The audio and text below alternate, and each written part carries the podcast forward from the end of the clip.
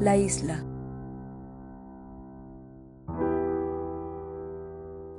He cerrado las persianas de mi habitación.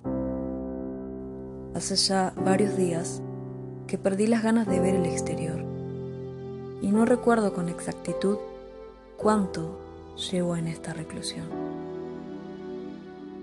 Al principio me invadía la incertidumbre, pero no era tan fuerte como aquella otra sensación de que algo pronto estaría mal.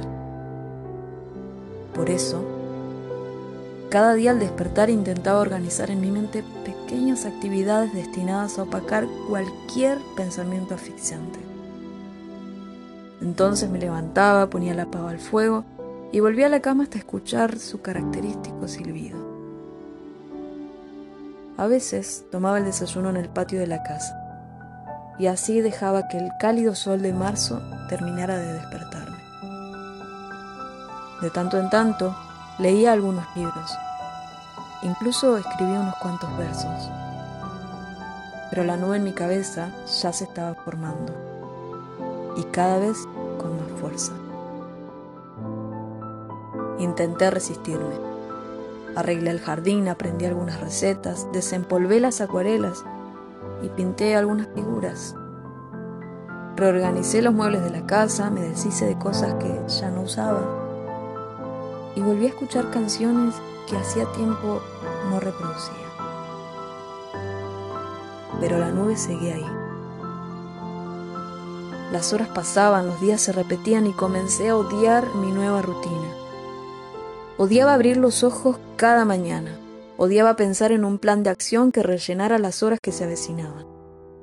Odiaba la pava, el desayuno y el cálido sol que ya no me importaba de qué mes o estación fuera. Si acaso no odiaba al viento, o a las aves, o a las mariposas, pero me hacían sentir triste y sin propósito. Creí que me estaba resistiendo. Seguí levantándome cada mañana y puse un especial énfasis en la ropa que utilizaba. Cualquier cosa que me alejara de la cama. Volví a pasar tiempo con mis plantas y atrapé sus colores con mi cámara. Dejé de presionarme con las planificaciones excesivas y me incliné hacia la experiencia de vivir los días conforme se iban dando. Me sentí satisfecha con mi progreso y mantuve a flote los mejores pensamientos. Arreglé cada uno de los cajones, cosí unos cuantos botones y reparé la gotera del lavabo. Algunos días me di el lujo de pedir comida a domicilio, pero esos eran casos muy aislados. Pasé algunas tardes jugando en línea y hasta llegué a ganar unas cuantas partidas. Aprendí nuevos juegos de naipes y barajé lo más que pude ciertos vicios. Intenté resistirme, o creí que me estaba resistiendo. Finalmente me di cuenta de que aquella nube nunca había dejado de crecer y perdí las ganas de disiparla. Al fin y al cabo, siempre estuvo ahí. No tengo registros del momento en el que me percaté de eso.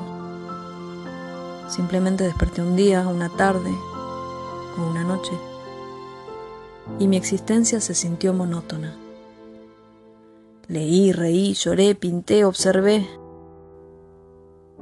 pero la sensación no se fue. Dejé de preocuparme por la ropa que llevaba y el concepto de horario se volvió una idea abstracta, en donde cada minuto que pasaba se congelaba y era atravesado por el siguiente. El tiempo no pasaba y a la vez los días duraban segundos. Se fueron las ganas de comer, de levantarme, de dormir, de pensar, de hacer cualquier cosa que eventualmente tuviera que repetir o que me llevara a una reacción en cadena de quehaceres. He cerrado las persianas de mi habitación y he dejado que la tormenta invada mi mente. Afuera pasan cosas que ahora solo puedo imaginar. El viento golpea las paredes y las ramas de los árboles chocan contra el techo. Cierro mis ojos y siento que el mundo se ha muerto. No hay nada alrededor. Nada. O es más bien la nada la que rodea estas cuatro paredes. El universo desapareció. Y todos los sonidos que creo escuchar son solo mi imaginación. Ya no logro incorporarme aunque hace tiempo que dejé de intentarlo. Mi casa y mi existencia toda navegan a la deriva en un mar de nada. Las lágrimas empapan mi rostro y mi vida se proyecta ante mis ojos. El aire me falta y cada centímetro de mi cuerpo aguarda las órdenes de mi cerebro. Nada. El tiempo sigue averiado.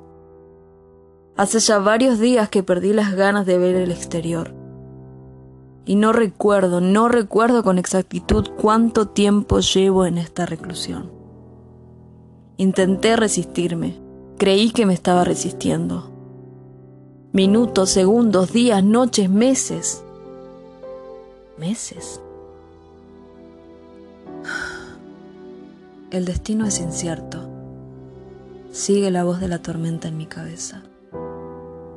El viento sigue soplando como si intentara abrir las ventanas. Mi conciencia es un náufrago en la isla que es mi cuerpo. Mi cuerpo está sumergido en el océano que es mi hogar. Y más allá, no existe otra cosa más que el viento y la oscuridad. El viento que sopla y se filtra por las rendijas, que se cuela en un grito que se disfraza de silbido. Un silbido. El silbido característico de la pava puesta al fuego, que me indica que ya es hora de levantarme.